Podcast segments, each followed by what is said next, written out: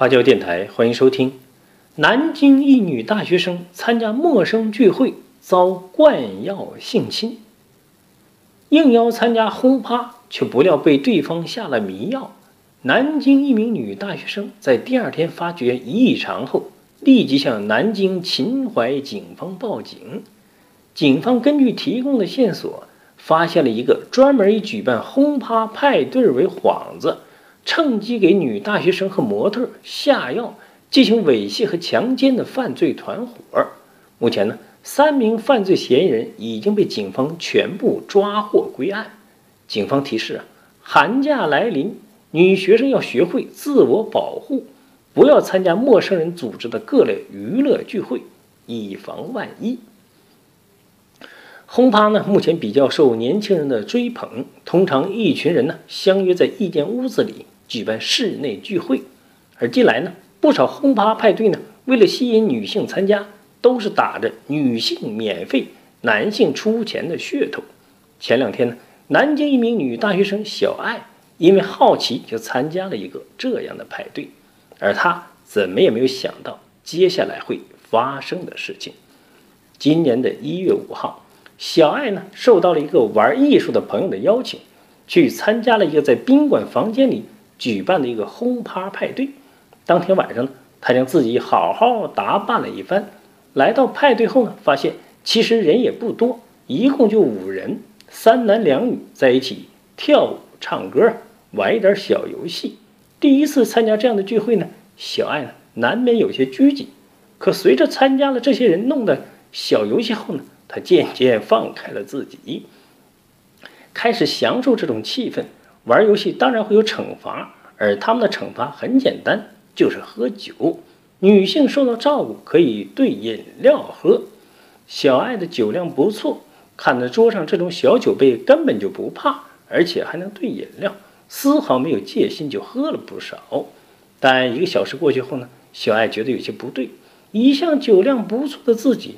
突然就开始犯起了迷糊，头晕目眩不说呢，还浑身无力。同时呢，另外一起来玩的女孩也觉得有问题，在和小爱说了一声后呢，就不顾在场人的反对，直接离开了。小爱也想走，可刚一起身，身子一软就跌坐在地上。随即呢，几个男子就合力将她抬上了床，并告诉她呀，身体不舒服，可以休息一会儿。此时的小爱意识开始模糊。根本就弄不清对方在说什么。不久后呢，她开始感觉到有人在脱自己的衣服，而且呢，还在自己身上乱亲。随后发生了什么呢？他都没有了印象。等到他自己清醒过来的时候呢，他发现自己已经回到了学校，但是他隐隐约约的记得有人与他发生了关系，但是谁呢？他完全不知道。伤心之余呢，他赶忙向南京秦淮警方报了警啊。接到报警后呢，警方立即成立了办案小组，很快就弄清了当天参加聚会人员的身份。邀请小爱参加聚会的男子的身份呢，是一名音乐制作人，认识很多女大学生。而另外两个男子的身份呢，也锁定了。当天聚会的还有一名女孩，是个模特。民警在对三名男子调查后发现呢，他们举办这种聚会并不是第一次。从这几名男子的朋友那里，民警了解到。他们经常在朋友圈里炫耀，说聚会又有哪几个漂亮的姑娘，还吹嘘与对方发生关系等等内容啊。根据搜集到的情况呢，民警怀疑这几名男子可能以举办派对的名义与女生发生关系啊。从报警人小爱身上发生的情况来说呢，他们很可能不止对小爱一人使用了药物，其他女性也可能遭遇过同样的情况。为了弄清楚事情的真相呢。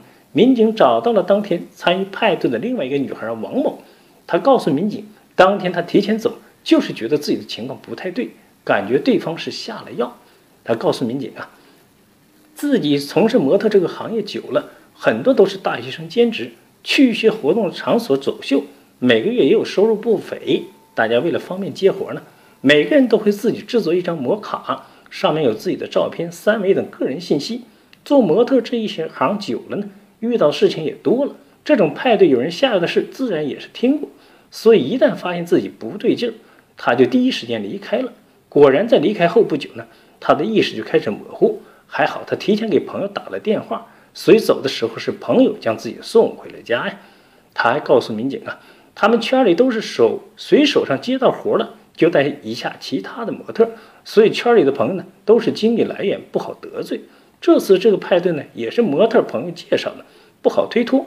而他的几个模特朋友呢也都参加过这几个男的派对，于是民警立即又找到了更多的参与过派对的人。很快，民警就找到了一个与小爱情况差不多的人，他们或者是碍于情面，或者是碍于朋友关系，都没有报警。至此呢，办案民警彻底断定这三个人就是一个专门找女性下手的犯罪团伙啊！在搜集了足够的证据后呢，民警立即对该团的三人实施了抓捕。被带回派出所后呢，他们还企图互相打掩护，掩藏自己迷奸小爱的事实。但在民警拿出一堆证据后呢？他们很快就交代了自己的作案事实啊！嫌疑人表示啊，他们举办派对的目的是为了迷奸这些女孩。他们从网上买来的迷药，然后在派对进行的过程中呢，趁机下药迷晕这些女孩。当然，他们没有想到的是，这次这个药效果不太好，两个女孩进入昏迷的时间都比较慢，所以呢，这次作案他们会被察觉到。随后呢，警方在他们三人的手机中呢。还发现不少他们拍摄的女性裸照和性爱的视频。从这些视频里呢，警方又发现了几名受害人。嫌疑人呢告诉民警，之所以录下这些视频，主要是怕对方发现后找到自己，留下视频好威胁受害人。目前呢，三名男子因涉嫌强奸被秦淮警方刑事刑拘，案件正在进一步的调查之中。